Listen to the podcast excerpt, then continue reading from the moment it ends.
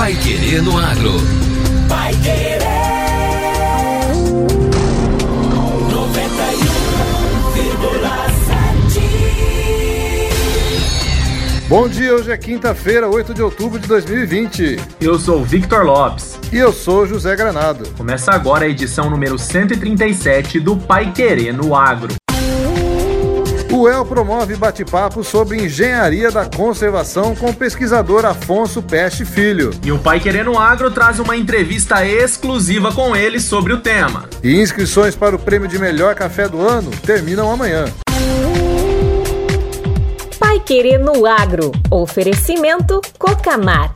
Cooperado e cooperativa crescem juntos. Ah, meus amigos. Ao longo dessa jornada aprendemos tantas coisas juntos, que é na união que encontramos a força e a solidez do cooperativismo de verdade, que há tempo de plantar e tempo de colher. Ócia! A safra de soja bateu recorde e trouxe ainda mais confiança e segurança para todos nós, cooperados e cooperativa. E mais do que isso, trouxe a certeza de que o agro alimenta o mundo. Cocamar 57 anos. Pai Querer no Agro. Pai Querer. O Jornal do Agronegócio. 91,7. Departamento do curso de Agronomia da Universidade Estadual de Londrina promove hoje, das 9 da manhã ao meio-dia, um bate-papo sobre o tema Engenharia da Conservação com o Dr. Afonso Peste Filho, pesquisador do Instituto Agronômico de Campinas, o IAC. O evento acontece gratuitamente pelo canal no YouTube do Simpósio de Atualização em Ciências Agronômicas, o SACA da UEL. Afonso Peste Filho é especialista em solo e muito requisitado quando o assunto é agricultura conservacionista. Ele conversa com exclusividade com o Pai Querendo Agro sobre o bate-papo de logo mais. Professor, primeiramente, o Pai Querendo Agro agradece muito a sua presença e é por aceitar nosso convite aqui no programa. Eu queria começar te perguntando sobre o conceito de engenharia da conservação. Vitor, a engenharia conservacionista ou a engenharia de conservação ela é a aplicação do conhecimento na gestão eh, da prevenção contra processo erosivo, na recuperação de áreas erodidas e também na avaliação da qualidade eh, de práticas conservacionistas, visando principalmente o estado de vulnerabilidade da propriedade agrícola. A engenharia conservacionista, ela constrói modelos de gestão, desenvolve modelos de gestão e atuando em três níveis da propriedade, que é o nível administrativo, ou seja, como administrar os processos de prevenção, de recuperação ou avaliação é, da vulnerabilidade, como é que gerenciar a, a prevenção e a recuperação e avaliação, e como é que é a operação. O que, que significa procedimentos, padrões né, de avaliação, de recuperação e de prevenção. Esses são modelos de gestão, são, são muito importantes porque eles são personalizados é, para cada uma das propriedades. A básica da engenharia de conservação conservacionista é integrar, integrar esforços no sentido de, de construção de uma propriedade conservacionista ou seja, uma propriedade que ela diminui muitos riscos é, de, contra os processos erosivos e também ela procura é, trabalhar o bem-estar das áreas e principalmente é, melhorar a capacidade produtiva das terras. Professor, e como que o plano de intervenção da propriedade, o PIP, está ligado à engenharia conservacionista? Um dos produtos da engenharia de conservação conservacionista é o PIP, Plano de Intervenção na Propriedade, que ele é feito justamente para redesenhar é, a ocupação e uso das terras, principalmente no sentido de, de prevenção é, contra os processos erosivos.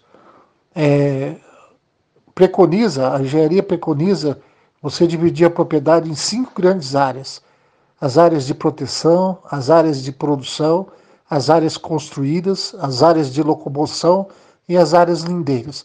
Para cada uma delas existe o PIP que, que a gente vai entender como é que, que está a vulnerabilidade ou a fragilização das terras frente aos processos erosivos. Como ela pode atuar, professor, no resgate da biodiversidade? E ela trabalha em, em dois níveis também extremamente importantes, que é o trazer o efeito supressivo, que está ligado com a ecologia de populações, ou seja, a propriedade mais equilíbrio, ela tem menos praga, menos doença, consequentemente a gente usa menos veneno, né? E é, vai trabalhar também no outro conceito chamado resiliência, que é a resistência da, da, da propriedade frente aos eventos climáticos. Então, a resistência à seca, a resistência às chuvas torrenciais e às variações climáticas. Então, a engenharia conservacionista ela cuida desse universo de manter a propriedade e, e a gente diz que nós temos que ter uma certeza que com a engenharia conservacionista as terras vão estar melhores do que elas estão hoje e não piores. E por fim, professor Peste, eu queria te perguntar qual que é o desafio do produtor em implementar a engenharia conservacionista na propriedade rural. Vitor, é, a engenharia e conservação ela, ela existe na propriedade, só que ela é oculta no discurso do agricultor, na fala do cotidiana, do vocabulário do agricultor. Então ele trabalha todos os pontos de conservação isolados é, e ela vai trazer esse conceito mais holístico, ou seja, é, desenvolver um modelo próprio de cada agricultor, mas tem que desenvolver.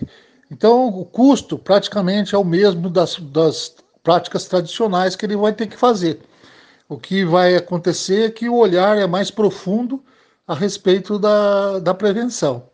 Então, aí que se dá a grande importância da, da engenharia conservacionista, porque ela traz um novo olhar, um novo vocabulário para a conservação do solo, né, e vai fazendo com que os agricultores também sejam respeitados no, nos seus saberes e nas formas que eles é, utilizam é, de técnicas e práticas para conservar o solo. O mais importante é conservar. Outro ponto fundamental é e a dificuldade que nós temos é da assistência técnica e da extensão rural. Então, nós precisamos desenvolver muito treinamento e formar bastante pessoas né, para poder trabalhar conceitos de, de extensão e assistência técnica no, na engenharia.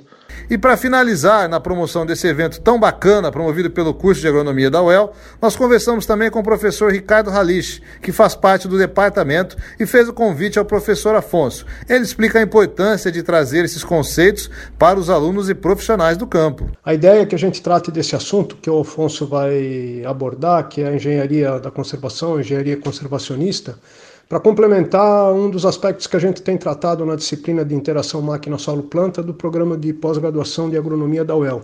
Nessa, nessa disciplina e na própria pós-graduação, a gente gosta de ampliar a reflexão de alguns temas importantes com os alunos para que eles exercitem isso, de a gente pensar um pouco além daquilo que estamos habituados no cotidiano, até para que eles possam desenvolver suas, seus projetos de dissertação e de tese de uma forma mais é, produtiva, mais útil, né, que traga retorno para a sociedade desse investimento que a sociedade está fazendo na formação deles.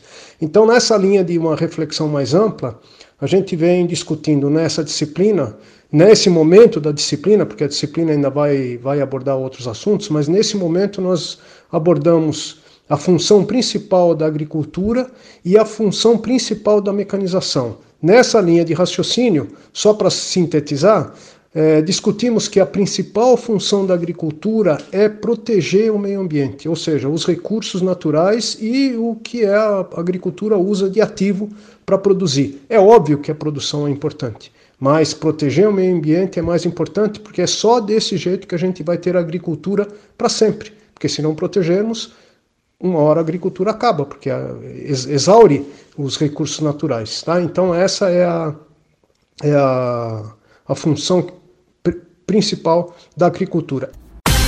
Agora, no Pai Querendo Agro. Destaques finais. Inscrições para o prêmio de melhor café do ano terminam amanhã. Esta é a última semana para as inscrições do Coffee of the Year Brasil 2020, concurso que reúne os melhores cafés do Brasil e elege os grandes destaques do ano, com incentivo ao desenvolvimento e aprimoramento da produção nacional e à divulgação de novas origens do café. O COI 2020 faz parte da programação da Semana Internacional do Café e aceitará os registros de participação até amanhã, sexta-feira, dia 9 de outubro. Podem participar os produtores de café arábica, canéfora, fermentação induzida arábica e fermentação induzida canéfora. Para isso, devem se inscrever no sistema Simpla e pagar uma taxa de 150 reais. Na sequência, será necessário preencher uma ficha de amostra online que será recebida através do e-mail, imprimi-la e anexá-la à amostra de 5 kg de café. Serão aceitos cafés que no pós-colheita são levados aos processos via seca, via úmida e fermentações induzidas ou controladas. E termina aqui a edição número 137 do Pai Querendo Agro. E nós voltamos amanhã, sexta-feira, com mais notícias do agro nacional e aqui do estado na 91,7. Até amanhã. Até amanhã. Você ouviu Pai Querer no Agro. Pai Querer. O Jornal do Agronegócio. Contato com o Pai Querer no Agro pelo WhatsApp 999941110 ou por e-mail agro@paiquerer.com.br.